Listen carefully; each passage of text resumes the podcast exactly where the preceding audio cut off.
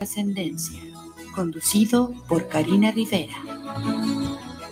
Los comentarios vertidos en este medio de comunicación son de exclusiva responsabilidad de quienes las emiten y no representan necesariamente el pensamiento ni la línea de guanatosfm.net.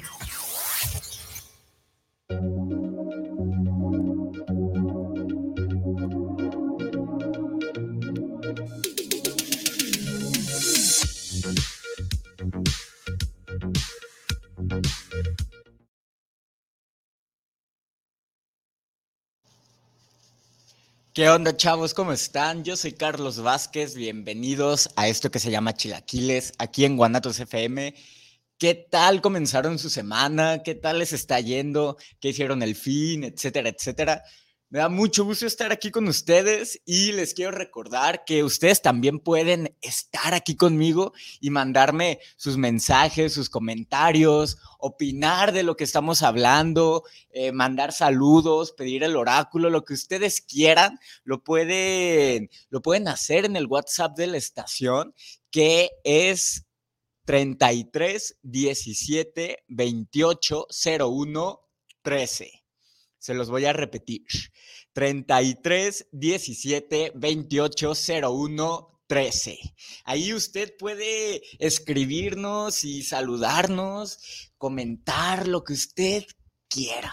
Y bueno, el día de hoy vamos a comenzar leyéndole el oráculo a Valeria Rodríguez, que hace 15 días nos pidió el oráculo, pero no lo traíamos, entonces lo tuvimos que postergar, pero para que no se me vaya a olvidar, el día de hoy le voy a dar su oráculo a Valeria Rodríguez. Muy bien, muy bien, muy bien.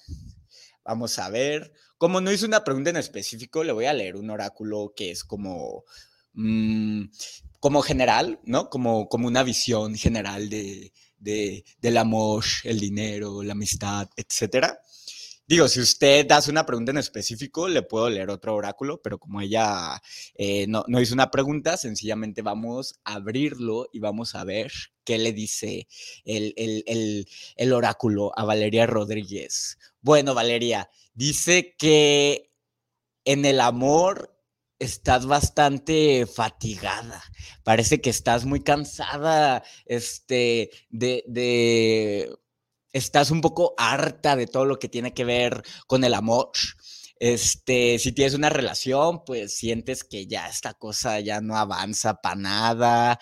Este, si estás busque y busque y nomás no hayas, Valeria. Entonces, bueno, creo que cuando pasa esto hay que darnos un descanso ¿no? Si tu relación, Valeria, pues nomás no, nomás no, no, no, pues no te satisface, nomás puros problemas, Valeria, ya, déjalo, déjalo o déjala, digo, no sé si tengas novia o novio o lo que sea, o amante, déjalo, Valeria, date un respiro, date un descanso porque ya estás muy cansada. Y si andas nomás busque y busque de que la cita en el Tinder y así, Valeria, respira, respira y concéntrate un tiempo en ti, vuélvete un poco más introspectiva y verás que en un tiempecito vas a volver a tener ánimos o fuerza para seguir buscando una pareja o seguir relacionándote con alguien, este, volver a intentarlo, etcétera. Pero por el momento, Valeria, estás tú, mira, harta, ¿no? Ya no sabes ni, ya no sabes ni, ni para qué. Entonces, relájate, Valeria.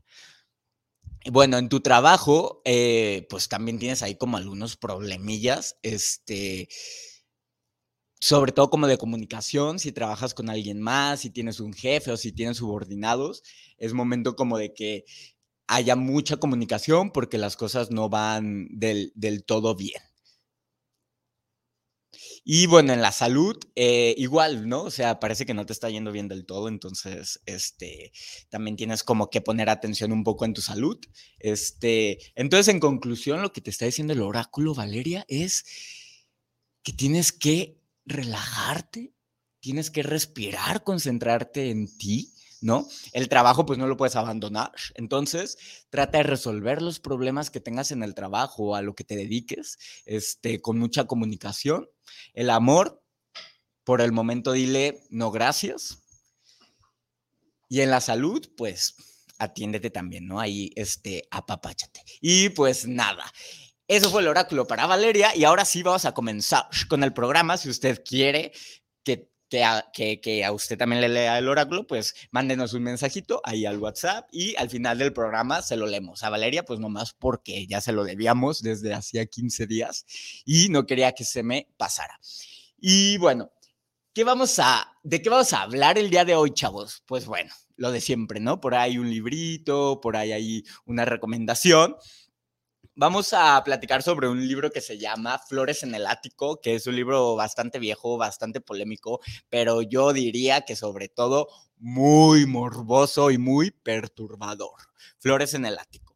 También desde hace algunas semanas les quería recomendar una muy buena lectura por si usted quiere eh, comenzar en el, este, si usted quizá no es un, lector o, no tiene mucha afición por la lectura, pues les quería recomendar un librito bastante ligero, bastante divertido que usted puede elegir como primera lectura, ¿no? Usted, no importa qué edad tenga, si usted ya es mayor, si usted está jovenazo como yo, si usted este, está en su adolescencia o lo que sea, este libro me parece que es bueno para comenzar. ¿No? Para comenzar a, adentrarse en el mundo de, la literatura. E, de igual forma, si usted tiene como por ahí algún chiquillo, ¿no? Si tiene un hijito, un sobrinito, alguien así pequeño, también es un libro muy apropiado para ellos. Eh, bueno, esta serie de libros que les voy a recomendar se llama eh, Una serie de eventos desafortunados. Quizá usted ya ha escuchado este título, bastante rimbombante, porque pues hay una película del 2004 y también en el Netflix hay una, hay una serie, ¿no? Que está, tanto la película como la serie de Netflix están basados en esta serie de libros. Vamos a platicar de eso. Y también una pequeña recomendación. Hace algunos programas les, les, les conté de una, película que, de una película que se llama El hombre del norte, que no sé si usted recuerde, se trata de vikingos, está basada en una leyenda nórdica que se llama Hamlet, este, sobre, bueno, un, un rey vikingo que es asesinado por su hermano, su hermano pues se queda con el reino y se casa con, pues con la viuda y el hijo menor que se llama, bueno, el único hijo, que era un chamaquito de nombre Hamlet, pues quiere vengar a su padre, ¿no? No sé si usted recuerde, lo platicamos la semana pasada, la película me fascina, ya la fui a ver al cine varias, varias veces y me encanta, o sea, entre más, eh, la segunda vez que la vi, o sea, me gustó incluso más que la primera y, aún está en algunas salas, por si usted quiere ir a mirarla, pero yo voy a casarla esta semana y la voy a volver a ver porque en serio me obsesioné. Y me obsesioné más al saber que esta leyenda nórdica de Hamlet sirvió de inspiración para eh, la obra de William Shakespeare que se llama Hamlet. Eso también se los platiqué ya hace un tiempecito. Este, y bueno, también eh, Hamlet de William Shakespeare sirvió como inspiración para una película de niños muy famosa, que usted seguramente la vio cuando era un niño o quizás se la ha puesto a sus hijos, qué sé yo, que se llama El Rey León. Y bueno, ¿por qué quiero volver a, por qué retomo esto? Porque bueno, yo quedé así obsesionado, ¿no? Y empecé a buscar, a buscar, a buscar en dónde podía conseguir la leyenda nórdica de Hamlet, perdón. Y pues yo estaba ahí, busque y busque y total, no la encontré, pero encontré en esta búsqueda algo que me pareció sensacional, que es una adaptación de Hamlet, de William Shakespeare. Bueno, eh, Hamlet fue escrita alrededor del año 1601, este, allá en Inglaterra. Eh, o sea, en el siglo XII, estamos hablando de que hace muchísimo, muchísimo tiempo. Y la, leyenda de, de, Hamlet, de Hamlet, perdón, no se confunda usted entre Hamlet y Hamlet. Eh, ya sé que suena como casi igual, pero Hamlet es la película, digo, perdón, Hamlet es la leyenda nórdica y Hamlet la obra de Shakespeare. Ok, bueno, Hamlet es del siglo Este, es como de, un, de uno o dos siglos eh, anteriores a la, a la obra de teatro, que más o menos aproximadamente, porque usted no sé si sepa, pero los datos sobre Shakespeare y, sus obras, tanto cuando se escribieron, cuando se, cuando se estrenaron, cuando se publicaron por primera vez, pues los datos son ahí un poco imprecisos, ¿no? Porque William Shakespeare, pues digamos que es un personaje ahí, este, ¿cómo decirlo? Ah, pues del que hay poca información y eso incluso ha dado lugar a que se sospeche, por ejemplo, de que William Shakespeare no haya existido o que sí existió, pero no era realmente el autor de todas las obras que se le atribuyen, etcétera. Que por cierto, yo como me gusta la conspiración, yo soy bastante conspiranoide, este, creo que William Shakespeare no es el autor de las 40 obras que se le atribuyen. Eso como lo que yo creo, ¿verdad? Pero bueno, el caso es que esta obra la escribe este cuate alrededor de 1601. Y pues obviamente es una obra bastante, pues, eh, antigua, ¿no?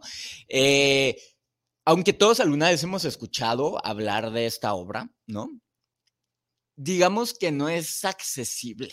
O sea, de pronto si usted no habla inglés, pues tiene que buscar una, pues una traducción y las traducciones, digamos que entre más vieja la traducción, pues es peor. ¿Por qué? Porque entre, cuando usted busque una obra que está traducida, sobre todo una obra como clásica, eh, trate de buscar una traducción reciente porque... Eh, muchas de esas traducciones en español se hicieron hace muchos, muchos, muchos años y digamos que no había las herramientas, ¿no? Para hacer una buena traducción o una traducción con la calidad con la que se puede hacer en la actualidad, ¿no? ¿A qué me refiero? Por ejemplo, ahorita, pues hay una infinidad de, diccionarios, tenemos traductores, incluso es muy fácil eh, hablar o conversar con, con, personas en otro idioma, ¿no? Que son nativos. Este, hay mucho más herramientas para hacer una buena traducción por ejemplo, Los Miserables o, las obras de William Shakespeare, que probablemente se tradujeron hace 100 años, pues las traducciones son bastante deficientes. Entonces, si usted quiere leer una obra traducida, sobre todo si es clásica, busque una traducción este, contemporánea, ¿no? Este, bueno, en fin, ya no me quiero este, no me quiero desviar tanto. bueno, el caso es que Hamlet, pues es eso, ¿no? O sea, no es una obra accesible. Está escrita en un, lenguaje complicado, este... se siente difícil, ¿no? Es tedioso leerla. Yo alguna vez lo intenté hace un tiempo y pues, o sea, tú lees la primera página y ya te da una hueva inmensa, ¿no? O sea, no te dan ganas de seguir porque incluso es difícil entenderle, ¿no? O sea, es difícil eh, entender lo que, lo que están los diálogos de los personajes, es complicado, ¿no? Pero me encontré una adaptación hecha por Antonio Dalmaces, que es una adaptación para jóvenes, ¿no? Eh, de la editorial SM. SM es una editorial pues que sobre todo se dedica como a la literatura infantil y juvenil. Es una muy buena editorial y tiene una colección que se llama Clásicos, que son adaptaciones de obras clásicas como Hamlet, El Quijote, eh, Crimen y Castigo, mm, Don Juan Tenorio, El Azarillo, este, El Lazarillo de Tornes, etc. Y esta colección tiene la premisa, o sea, haz de cuenta que si, usted ve la, contraportada o la sinopsis de, de, los libros de esta colección, usted va a encontrar una premisa y una sentencia o una insignia que dice, ¿sigues pensando que los clásicos son cosa del pasado? ¿A qué se refiere esto o, por qué tiene como esta bandera o este, digámoslo, especie de eslogan es esta colección? Porque en realidad los clásicos, cuando nos acercamos de la forma correcta a ellos, son, son divertidos, son interesantes. Y es maravilloso que, que este editorial haya hecho esta colección porque es una forma de volver accesibles obras que ya no lo son y que es difícil acercarse a ellas, sobre todo pues si eres una persona joven, ¿no?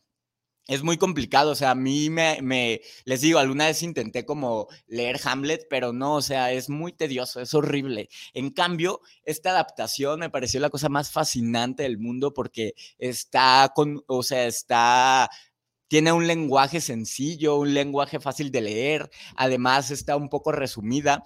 Por, eh, Hamlet es una obra de teatro, entonces en esta adaptación de Editorial SM, eh, algunas partes de la obra más que están como explicadas, ¿no? O sea, están resumidas, te hacen una pequeña síntesis que, son partes de la obra que quizá no son fundamentales para, para pues para entenderle a la totalidad de, la obra y están como explicadas, resumidas, y me parece maravilloso. O sea, aparte, la edición es una edición súper bonita. Todas las, todos los libros de esta colección están ilustrados por alguien que se llama Magos, es como su nombre artístico. Y, y, son ilustraciones bastante como minimalistas, muy bonitas. Además, cada, cada uno de los este, libros de la, de la colección, tiene, tiene un contexto, tiene, un, tiene una introducción, una línea del tiempo para ubicarnos en qué tiempo fue hecho, eh, una especie de, de, explicación de por qué es así la obra, eh, incluso hasta una especie como de, de datos curiosos, ¿no? Y toda la obra también eh, tiene notas al pie que va explicando cosas, ¿no? Cosas que son difíciles de entender o que, o que no sabemos a qué se refería el autor debido a la distancia, ¿no? Porque pues esto fue escrito hace cuatro siglos. Entonces, pues eh, eh, hay muchas cosas que, que, quizá no podemos entender porque ya no pertenecemos ni, ni siquiera a esa cultura o, o a esa coyuntura, ¿no? Este, entonces, pues tiene eh, notas al pie, o sea, me parece una verdadera genialidad estas adaptaciones. Yo honestamente ya me encargué varias, me encantó, compré Hamlet, la leí, me fascinó y, y me encargué ya varias, ¿no? Porque sí quiero tener todos los libros de esta colección, se llaman Clásicos Editorial SM. SM. Yo tengo Hamlet, pero les digo, está Crimen y Castigo, El Quijote, eh, el azarillo, mm, y bueno, un resto, ¿no? Y, bueno, me encantó, definitivamente me, me, fascinó. Vi también la película del Rey León, porque les digo, estoy así obsesionado con Hamlet, ¿no? De veras estoy muy obsesionado, entonces, entonces bueno, nunca había visto el Rey León, la vi. Eh, pues es una película, eh, me pareció chistosita, pues, o sea, es para niños, no, no, no está como en mi top de, wow, me fascina esa película, no pero hay ciertas cosas que, que, que, me gustaron, por ejemplo, este, las llenas. en el Rey salen unas llenas que me encantan, que, que sí son unos, bueno, son como una especie de, eh, pues eso, de adaptación de unos personajes de, de, de Hamlet. Y, y, de veras me encantaron las llenas. ¿Cómo se llaman? Aquí las tenía anotadas. Este. Las hienas se llaman Shenzi Bansai Yet. Yet es una hiena que está como tonta, como que tiene ahí como una especie de, eh, no sé, como de retraso o algo así, pero me fascinó. Y bueno, ya, no les quiero platicar más. de, qué, ¿De qué se trata Hamlet? Pues muy fácil. O sea, resulta pues que el rey de Dinamarca es asesinado por su hermano y, al parecer eh, no solo, no solo por el hermano, sino que hay una especie de confabulación ahí, de conspiración entre el hermano y la esposa, ¿no? Entonces asesinan al rey de, Dinamarca, el hermano pues toma el trono, Hamlet es el hijo de, del, rey asesin, del rey asesinado y así comienza la obra, se le presenta el espectro de su padre, ¿no? O sea, el fantasma de su padre y le dice que necesita que lo vengue. Entonces Hamlet pues está en una especie como de melancolía, este, porque es muy duro para él darse cuenta de que está rodeado pues de traición, ¿no? O sea, de, de, esta falta de lealtad, porque él no puede concebir que su propio tío, su madre, incluso algunos como supuestos amigos, entre comillas, pues que están todos colaborando para o, digamos que están eh, corrompidos, ¿no? Que son corruptos. Se, dice corrompidos, bueno, no sé, pero que son, que son corruptos, ¿no? Y Hamlet está como desilusionado, constantemente dice cosas como Dinamarca está podrida, ¿no? Aquí, todo aquí huele a putrefacción. En Hamlet, la leyenda nórdica, el Hamlet se tiene que hacer pasar por un esclavo para acercarse al, reino de su tío y poder como llevar a cabo su venganza. Se hace pasar por un esclavo.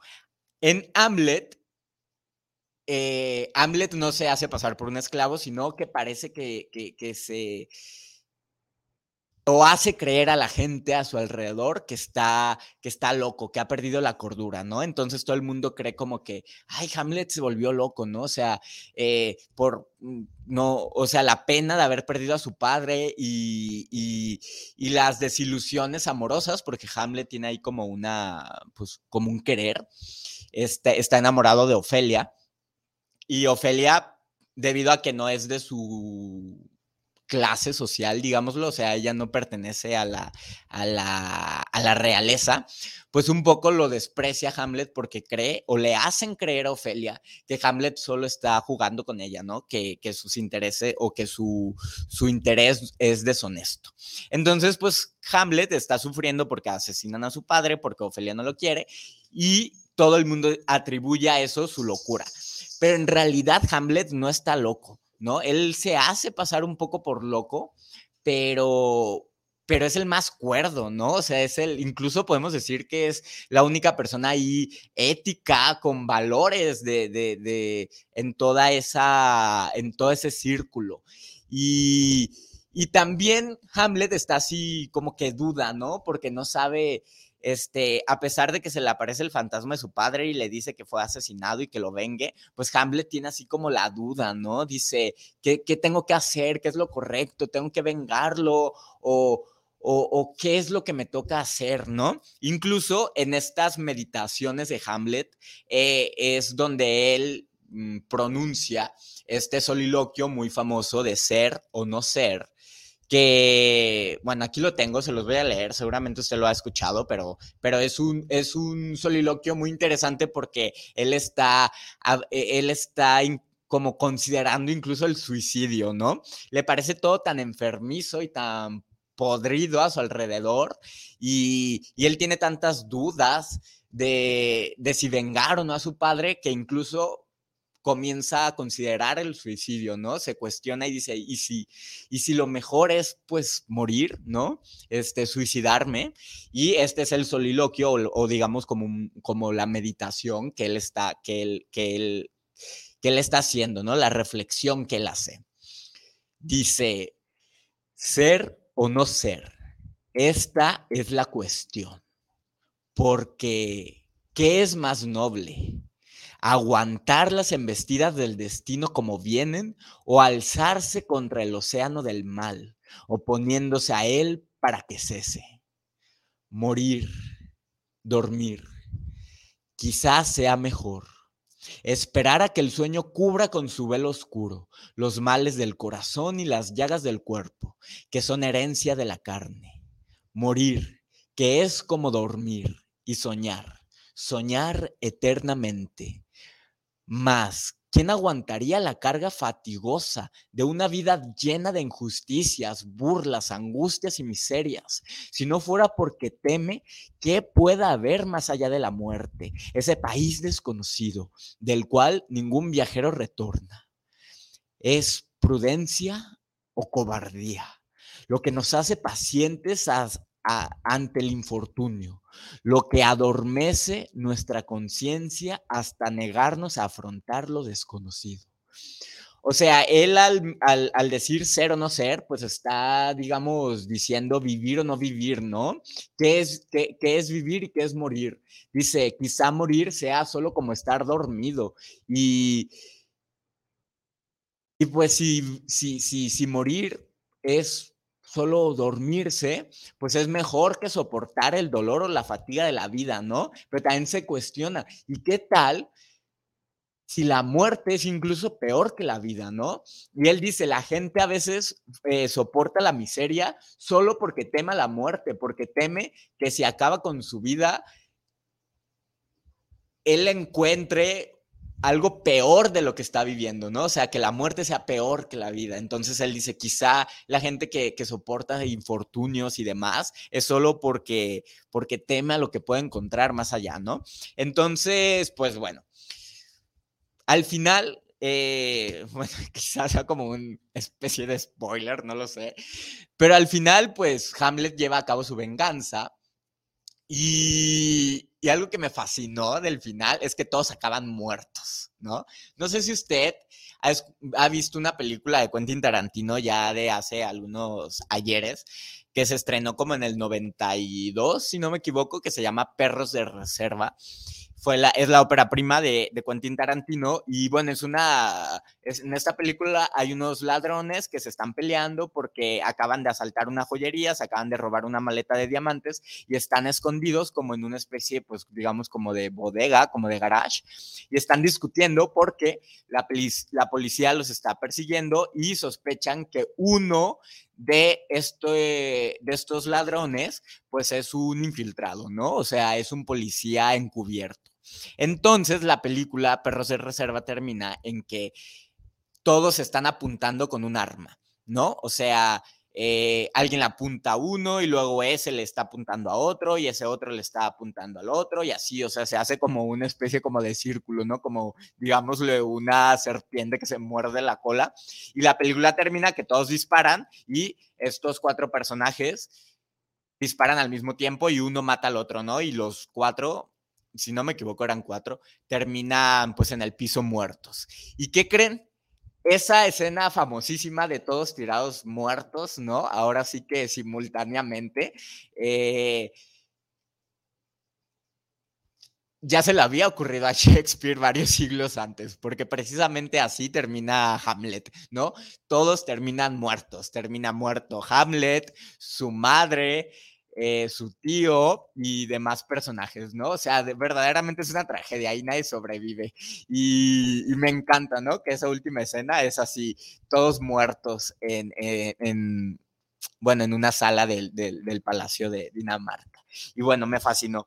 De veras, búsquenla, ¿eh? Y yo, después de haber, este, leído esta adaptación, y hacerme la pregunta que plantea, pues, que, que, se plantea o que es la línea de, de la colección, que es, ¿sigues pensando que los clásicos son cosa del pasado? Y yo digo, no, después de leer esta adaptación, Hamlet es una obra muy divertida, muy entretenida, muy fascinante, ¿no? Estoy hablando de la adaptación, porque la original, pues quizá ni siquiera la lea.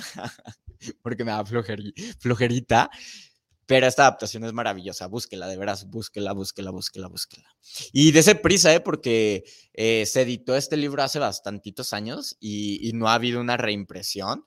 Este, la copia que yo tengo eh, se, se, se imprimió en el 2019 y pues como pasa con muchos libros, pues ya no se reimprimen y luego es difícil conseguirlos. Pero este todavía está en las librerías, lo puede usted encontrar con mediana facilidad.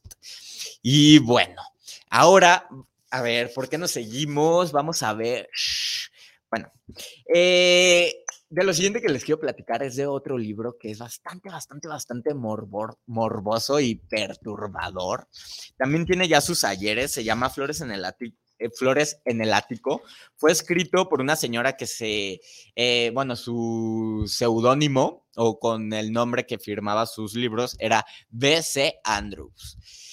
Y ella, esta escritora, pues como muchas escritoras mujeres, tenían que firmar sus libros solo con sus iniciales y con su apellido para que la gente eh, no supiera que eran, que eran mujeres, ¿no? Para despistar a los lectores, porque sigue pasando, pues, pero digamos que antes era, pues, aún peor.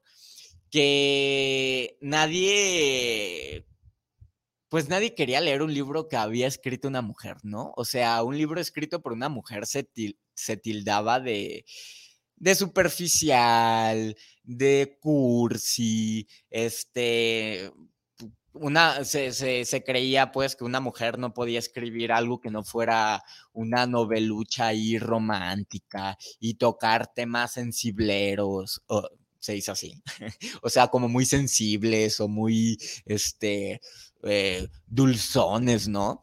Entonces, pues las, las autoras tenían que esconder su nombre, o sea, solo poner sus iniciales y así despistar pues tanto a los críticos como a los eh, lectores mismos que iban a las librerías, así los despistaban y, pues no sabía, ¿no? Quien compraba el libro pues no sabía si era una mujer o un hombre y pues suponía que era un hombre, ¿no? Este, y esta es la historia de muchas, muchas, muchas eh, autoras, ¿no? Incluso la escritora de Harry Potter que se llama eh, J.K. Eh, eh, bueno, la escritora de, Harry Potter, ya que ya usted que también firma con, sus iniciales, pues es un poco siguiendo esta, esta tradición, ¿no? De que no sepan que, eres mujer para que para que eso no influya en las ventas de tu libro, ¿no? O sea, eh, mejor que, no sepan que eres mujer para que, para que la gente sí se anima a comprar tu libro, ¿no? Y bueno, es el caso de, de B.C. Andrews. Y ella es el vivo ejemplo. Digo, esto pues no está en duda, ¿no? Las mujeres pueden escribir cualquier tipo de literatura, ¿no? Desde algo romántico, así como un hombre puede escribirlo, una mujer pues también puede escribir algo romántico, pero también puede escribir un, este, una novela policíaca o, cualquier cosa, ¿no? Cualquier género. Los géneros no tienen que ver con, con si, si, si la autora es hombre o mujer, o bueno, el autor es hombre o mujer, o sea, los géneros ahora sí que no son indistintos, ¿no? O sea, no entienden, los géneros literarios me refiero, pues no, pues no, no tienen que ver con el sexo de la persona, la verdad. Y esta, eh, esta autora, pues es, la, prueba de ello, ¿no? Porque es capaz de escribir algo bastante, bastante perturbador. Yo creo que es la palabra que yo elegiría para, para hablar de Flores en el Ático, ¿no? Una novela perturbadora. Bueno, la novela se publicó en 1978. ¿Y de qué trata? Sí es spoiler, pues, o sea, sí eh, es spoiler, pero la verdad es que, sí, o sea, la novela es tan famosa y tan vieja que ya es difícil, em, o, sea, no leer una reseña que no, que no contenga spoiler, ¿no? O sea, o que no revele ciertas cosas de la, de la trama. ¿De qué se trata? Pues una, son unos hermanos son, son cuatro hermanos que son encerrados en un ático durante varios años. Y pues ellos crecen en, este ático y los dos hermanos mayores, uno es una chica y el otro es un chico, que, que tienen, cuando entran al ático, tienen 12 y 14 años y pues comienzan ahí a, como ellos pasan tres años encerrados ahí, pues comienzan a crecer y se enamoran. Así es. Sí, es muy morboso, pero el libro pues toca este tema del incesto, ¿no? Estos dos hermanos pues se enamoran y tienen relaciones sexuales, ¿no? Tal cual. Este, entonces pues es bastante, o sea, ya sabiendo, ¿no? E, este detalle o, esta parte de, la trama que, que, que, que trata, ¿no? Sobre, sobre el incesto, pues ya es bastante así como de, ah, cabrón, ¿no? Este, muy morboso, muy así escandaloso. Y, y bueno, eso es como, digámoslo, la premisa principal, ¿no? A ver, ¿por qué estos hermanos? Una de las dudas que a mí me surgió, digo, bueno, ¿por qué estos hermanos, o quizá usted se pregunte, ¿por qué estos hermanos pasan tanto tiempo o, o quién los encierra en el ático?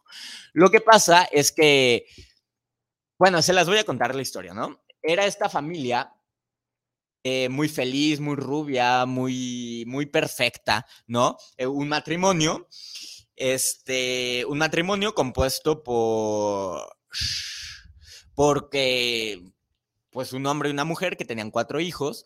Eh, eran como la familia perfecta y digamos que la, la característica principal y que es muy importante para la historia es que todos eran asombrosamente guapos, ¿no? Así eran preciosos. El padre, la madre eran una cosa así de no creerse, ¿no? De revista, rubios, divinos, este, hermosos. Y los hijos, pues también lo eran. ¿no? Eh, eh, los dos, sus hijos mayores, que se llama Catherine y Christopher, pues eran guapísimos, ¿no? La niña era hermosa y el, y el Christopher también era un, un hombre muy guapo, ¿no?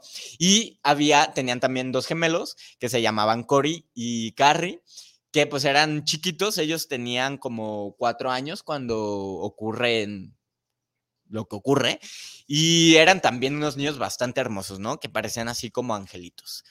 Bueno, digamos que esta familia hermosa, pues ocurre una tragedia, el papá se muere y la madre pues no sabe qué hacer. ¿no? Al quedarse viuda, eh, entra como en una especie de desesperación o de angustia, porque pues ella nunca ha trabajado en su vida, es muy vanidosa, es muy superficial, ella no sabe trabajar, no sabe qué va a hacer con, su, con, con sus hijos, este, y, y está así como un poco desesperada.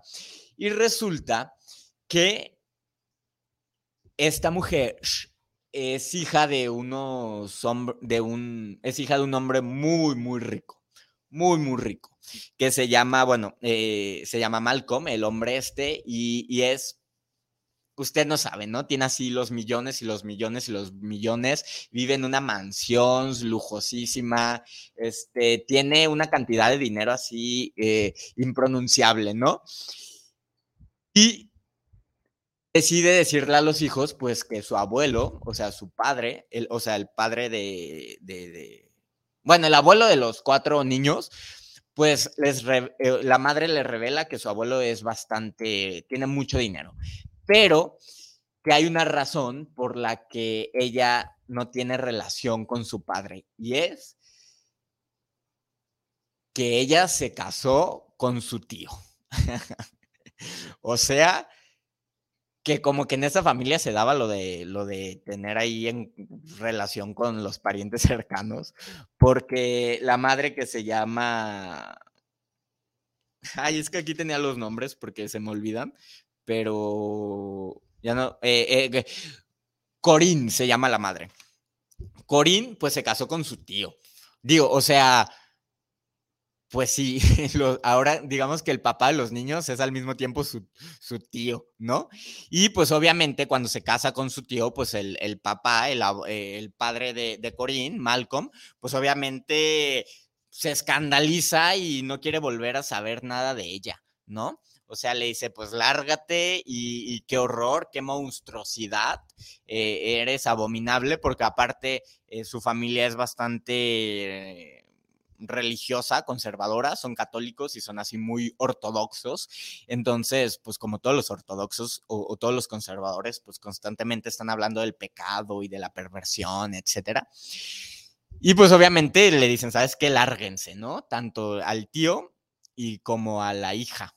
o sea, a su medio Malcolm tiene un medio hermano y es con quien se casa la hija, ¿no? Entonces les dice, lárguense y pues ellos se largan y, hacen su vida. Eh, tienen a estos cuatro hijos y son muy felices hasta que, pues el hasta que este güey se muere, ¿no? Y entonces, pues Corín en su desesperación pretende ir a buscar a su padre, pedirle perdón y pedirle ayuda, pedirle dinero.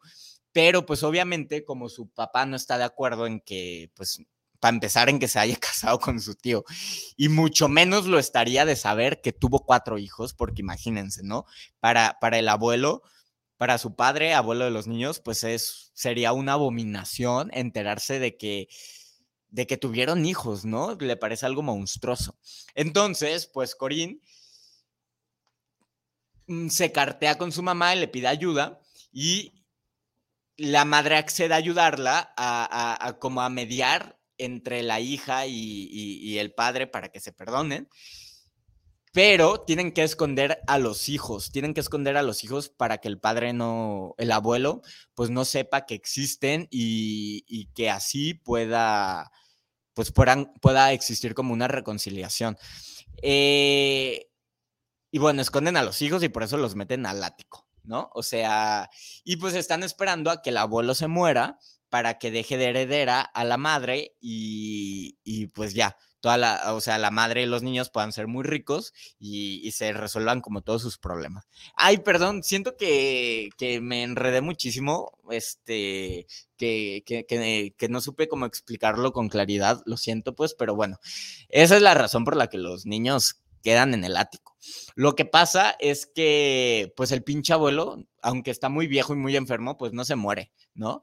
Y los niños, o sea, y pasa y pasa y pasa y pasa el tiempo y pues este pinche viejito no se muere, ¿no? Entonces los niños se tienen que quedar ahí encerrados y pues el libro de eso se trata, ¿no? Es la narración de los tres años que pasan los niños encerrados en, el ático y pues todas las cosas que viven, ¿no? Cosas bastante espantosas, bastante perturbadoras y, pues sobre todo el, tema del incesto, ¿no? Que los dos mayores pues empiezan ahí como a enamorar y terminan pues teniendo relaciones sexuales, ¿no? Este, ya no les voy a contar más. Eh, eh, no, o sea, obviamente la gente se acerca al libro por este tema tan morboso que no les voy a mentir, o sea, yo por eso quise leer el libro, o sea, porque me pareció bastante morboso y dije, a ver qué tal, ¿no? Y pues no, en ese sentido no, pues no decepciona, o sea, sí es morboso, pero eh, digamos que hay, que hay cosas mucho más perturbadoras que el incesto, ¿eh? porque pasan cosas muy escalofriantes y, muy ah, terribles que superan al, a la cuestión del incesto. O sea, y eso no se los voy a decir para no arruinárselo, por si usted tiene curiosidad de leer el libro. Flores en el Ático es una saga, es una saga que se conoce como la saga Dolanganger este, que Dolanganger es el apellido de, pues, de esta familia. Y son cuatro libros que se publicaron entre 1979 y 1986. Eh, la autora eh, se murió antes de que se publicara el cuarto libro. Este, pero bueno, lo eh, un escritor fantasma lo termina y lo publica un año después de que, de que se murió, ¿no? Este... Sí, son cuatro libros. El primero que se llama Flores en el Ático de 1979, el segundo que se llama Pétalos al Viento de 1980, el tercero, Si hubiera espinas, de 1981, y el último que se llama Semillas del Ayer, que, que lo que lo termina un escritor fantasma y, es del, del, del, del 84. No, este, no, no es cierto. Ese, los cuatro los, los escribió la autora. Solo que hay un quinto que es el que escribió un, eh, un escritor fantasma que se llama Andrew Neiderman, que se publica en el 86. Perdón. La saga original, escrita por la autora, son cuatro libros. El quinto no lo escribe ella, lo escribe un escritor que, contratan, un autor que contratan, que se llama Escritor Fantasma. Pero bueno, yo la verdad eh, no estoy tan seguro si vaya a seguir con la saga. Eh, sí me dejó muy intrigado porque, bueno, eh, como usted se imaginará, pues los chiquillos logran escapar. De, del ático, pero pues su historia continúa, ¿no? Porque hay ahí cuestiones Luego comienzan ahí un tema como de venganza por lo que las, la madre y la abuela le hacen a los, a los niños y, pues demás cuestiones, o sea, como otras líneas argumentales que se abren en, durante la historia o durante el relato. Y de eso se tratan los otros tres. Yo la verdad no estoy seguro si los vaya a leer porque, eh, digo, sí están buenos, pero ay, no sé, se me hace una obra muy extensa y no estoy tan seguro de que me guste lo suficiente como para adentrarme a, la obra. Bueno, les, que, les quería platicar un poco de la, autora. La autora se llama Virginia Cleo Andrew que ella nació en el 1923 y se murió en el 86, se murió a los 63 años. Y lo que tiene de particular es que ella desde muy joven, desde que era pues un adolescente, tuvo un accidente y se quedó cuadraplégica. O sea, no podía moverse del cuello para abajo, ¿no? Tenía un poco de movilidad en las manos, este, lo cual le permitía pintar y escribir. Y ella toda su vida pues estuvo postrada en una cama o en una silla de ruedas. Y ella se vuelve escritora hasta pocos años antes de su muerte. Su primer libro se publica en el, 90, en el 79 y ella se muere en el 86. O sea, que ella fue, o sea, su primer libro se publica a los 54. Ella tenía 54 años cuando publica su primera novela. Y, y pues eso fue siete años antes de que se muriera, ¿no? Es bastante escalo, o sea, tiene como una, una aura muy, pues, perturbadora, como sus libros, porque aparte era una mujer eh, muy preciosa, ¿no? Un poco parecida a sus personajes, rubia, muy bonita, de piel, pues, blanquísima, este, una mujer guapa, y, y eso, o sea, e imaginártela, una mujer tan guapa, pues digo, ahora sí que pues nadie se salva de los accidentes, seas feo, guapo, rico, pobre, lo que sea, pues cualquiera podemos sufrir una, una, un accidente, pero digamos que sí hay algo de veras perturbador en el hecho de que ella haya escrito estas cosas tan perversas y, tan escalofriantes, tan morbosas, que ella misma su vida pues haya sido una vida trágica porque pues estar postrada en una cama siempre al cuidado de su mamá. Su mamá la cuidaba, este, la cuidó hasta que se murió. La mamá sobrevivió, o sea, la mamá, primero se murió la hija, o sea, la escritora, y luego se murió la mamá. Entonces, pues la mamá siempre la cuidó y, y pues si es escalo, bueno, a mí me da como un poco de escalofríos, ¿no? Al, al conocer su historia y ver las imágenes. Pero bueno, eh, los últimos siete años de su vida, mm, ella no, nunca estuvo, ella no, no perteneció a una familia rica. Mm, era como una familia de clase media, clase media baja. Pero los últimos años, los últimos siete años de su vida, cuando pues se publican sus libros, digamos que gozó de la riqueza, ¿no? Se volvió bastante, se volvió millonaria, realmente se volvió millonaria en, en los últimos años de su vida porque sus libros fueron una sensación, fueron bestseller y, y, se vendieron, al día de hoy se sigue vendiendo así como pan caliente estos libros, millones y millones de copias. Y digamos que parte del éxito fue que que pues los críticos comenzaron a decir, ay, este, esta novela de Flores en el Ático, pues es una porquería, es una basura, es, es perversa, eh, me da asco, etcétera. Y pues eso en lugar de alejar a la gente, pues obviamente la gente pues es morbosa y pues e, en vez de, de persuadirla a no leerlos, sino comprar los libros, pues al contrario, ¿no? La, las críticas los, los motivaron ¿no? A comprar el libro, entonces de inmediato, desde que se publica el primero, se vuelve un bestseller eh, y ella firma, eh, firma contratos millonarios, ¿no? Para, para seguir publicando. Este, es bastante extraño, ¿no? Hay una frase que dice, la fama y la fortuna siempre llegan tarde y creo que es, es el caso porque pues ella tenía 54 años cuando se vuelve rica y famosa. eh, y pues solo pudo como disfrutar y gozar de, esto los últimos siete años de su vida. Y, bueno, pero bueno, los vivió bien porque incluso hizo una gira por Europa y todo Estados Unidos en su silla de ruedas, siempre acompañada de la mamá. Y también hay una cuestión, este, bueno, yo, yo soy, quizá lo he dicho aquí, bueno, no, lo he dicho aquí, siempre cualquier, cualquier obra de cualquier autor, eh, siempre habla del autor, ¿no? O sea, el autor siempre se pone a sí mismo en la obra, aunque no sea algo biográfico, aunque la, historia que cuente no corresponda a, su vida o no esté inspirada en su vida o lo que sea, es inevitable que el autor Mm, o sea, no se puede evitar que el autor ponga algo de sí mismo en la obra, ¿no?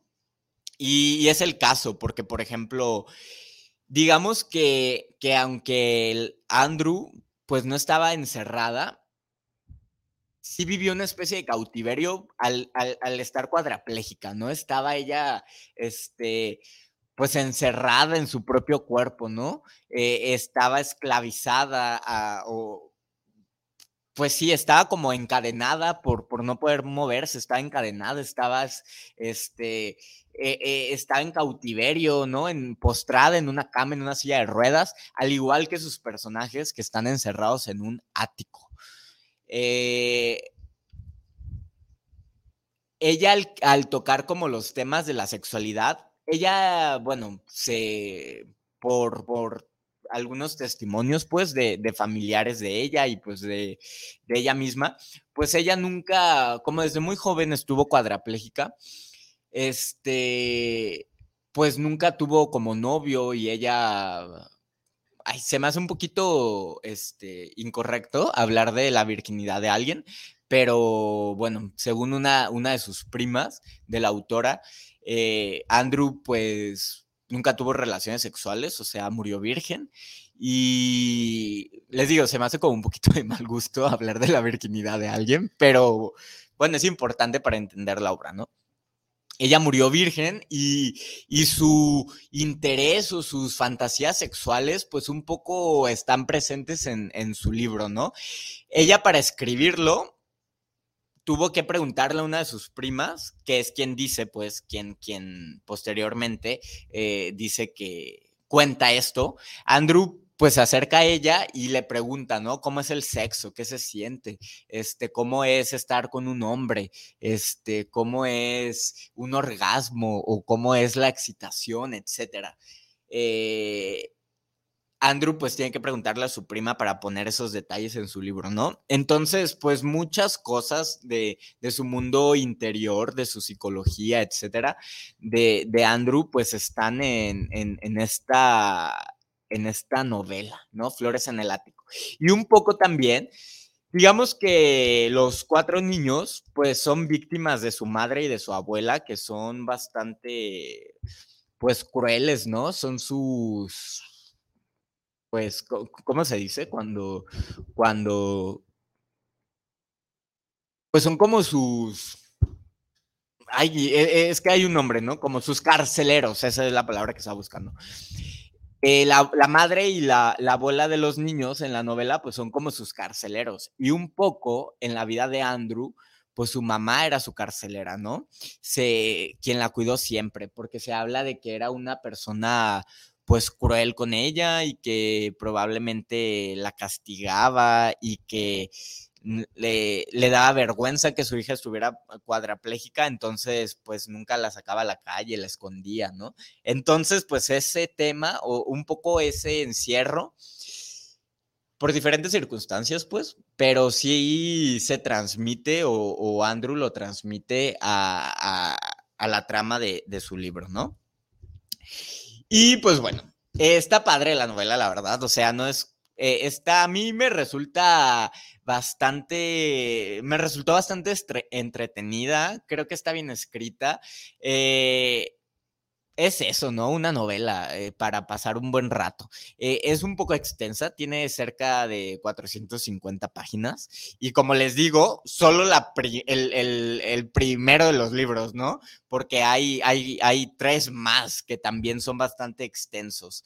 Este, por ejemplo, a mí algo que me quedaba como la duda era si estaba bien justificado o si estaba bien, ¿cómo decirlo? Eh, porque yo, bueno, yo decía, ay, ¿por qué estos niños no tratan de escaparse, no? O sea, ok, entiendo que te tengan encerrado un tiempo, pero pues en algún punto vas a tratar de escaparte, ¿no? O por, o eh, de, sí, de escaparte, o por qué no, pues no sé, ¿por qué no tratan ahí de, de, de porque no, no, no, porque bueno, la madre y la abuela les llevaban comida a los niños, pues obviamente para que pues comieran y sobrevivieran. Y yo decía, bueno, ¿por qué no le dan un pinche putazo a la abuela y a la mamá y se escapan, no? O ¿por qué no buscan la manera de, de salirse? Y para mi sorpresa, eso está muy bien justificado en la historia. ¿no? Estas cuestiones están muy bien justificadas tanto a través de la psicología de los personajes como de la situación, ¿no? O sea, cositas que, a mí me parece que la autora pues lo, hizo muy bien.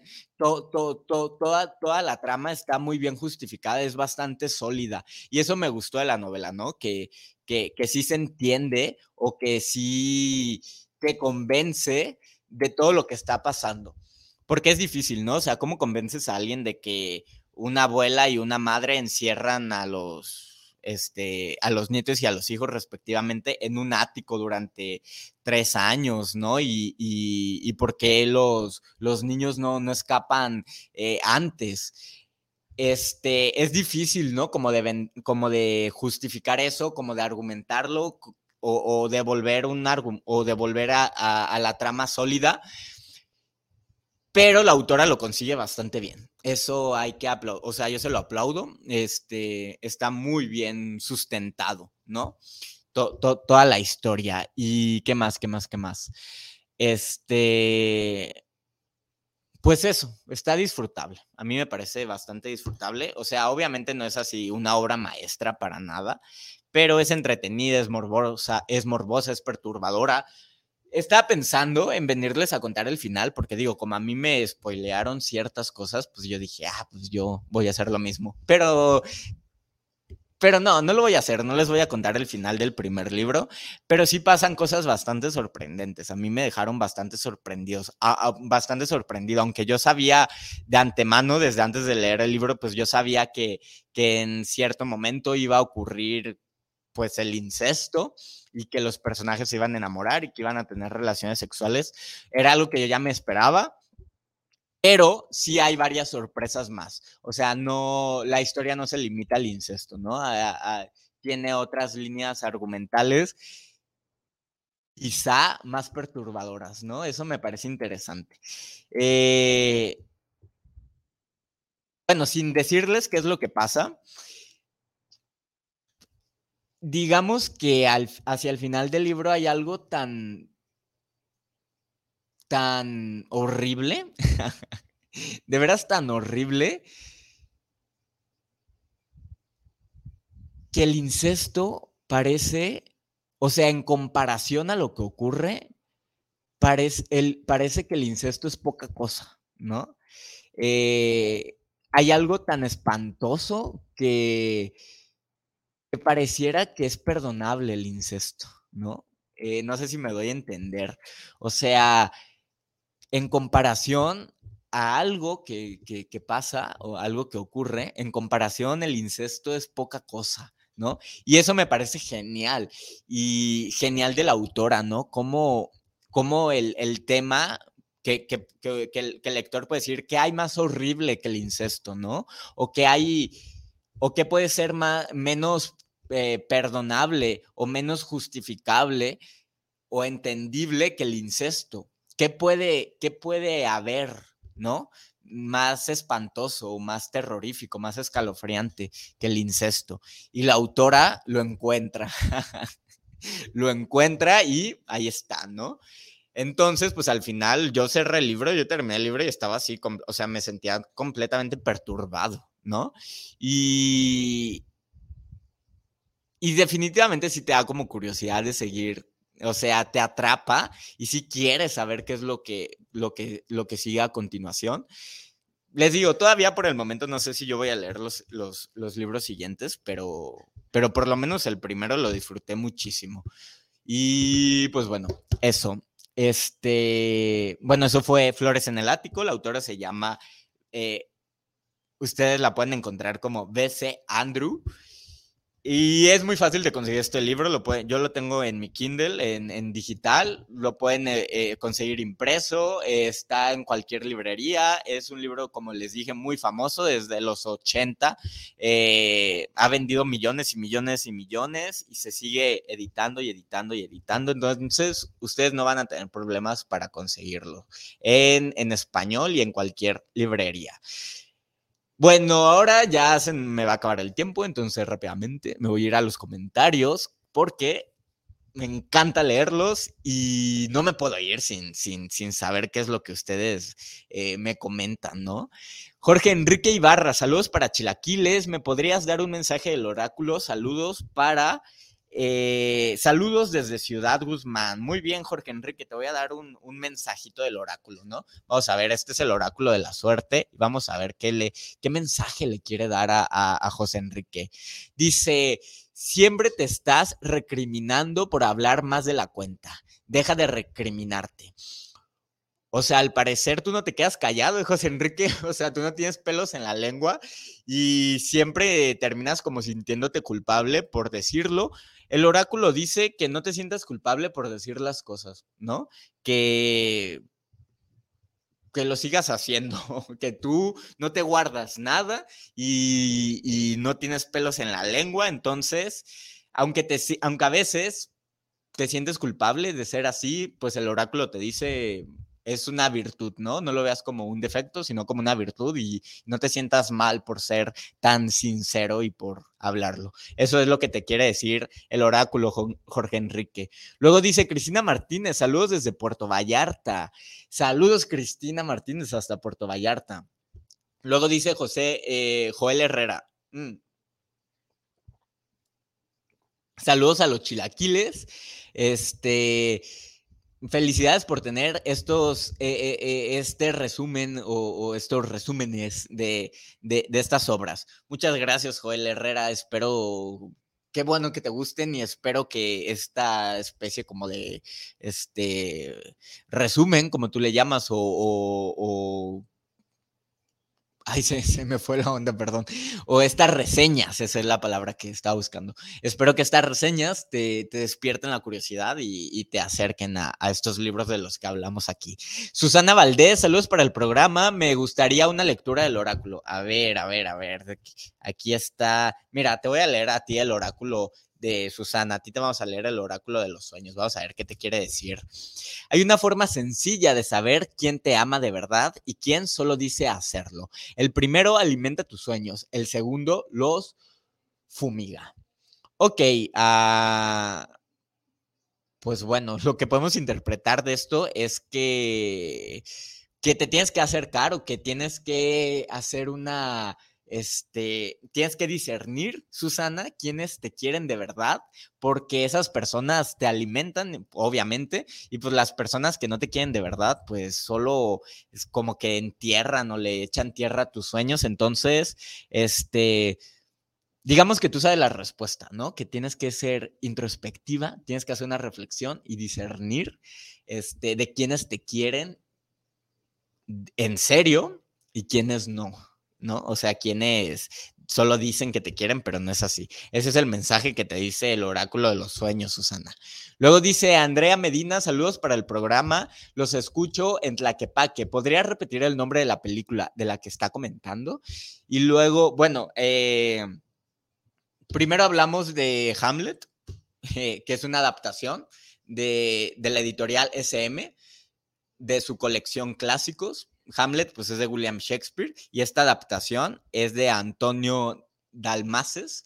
Este, repito, editorial SM. Ustedes búsquenlo así, Hamlet SM. Hablamos de ese libro, también hablamos de una película que se llama El hombre del norte, que está, ahorita les digo el, quién la dirigió, todavía sigue en cines, El hombre del norte. Es la película que se basa en la leyenda de Hamlet, que a su vez sirve de inspiración para que William Shakespeare escribiera Hamlet. Luego también hablamos de Flores en el Ático, de la cual también hay una película que yo no he visto. De hecho, hay dos películas y también hay series de televisión. Eh, Flores en el Ático se llama el libro, es del 78 y fue escrito por B.C. Andrew. ¿Y qué más? Bueno, pues no, de más películas no hablamos, hablamos de esos libros. Este, Ah, ya me tengo que ir. Bueno, este, ya me voy. Bye. Eh, solo déjenme leer el último comentario. Eh, Fidel Matu, saludos desde el puerto de Veracruz. Eh, suena bastante bien esta historia de la que estás comentando. Supongo que te refieres a Flores en el Ático. Sí, es, es muy entretenida, muy morbosa, muy perturbadora. Eso diría yo de Flores en el Ático. Bueno, ya me voy. Muchas gracias. nos, nos escuchamos el próximo martes a las 3 de la tarde aquí en Guanatos. Bye.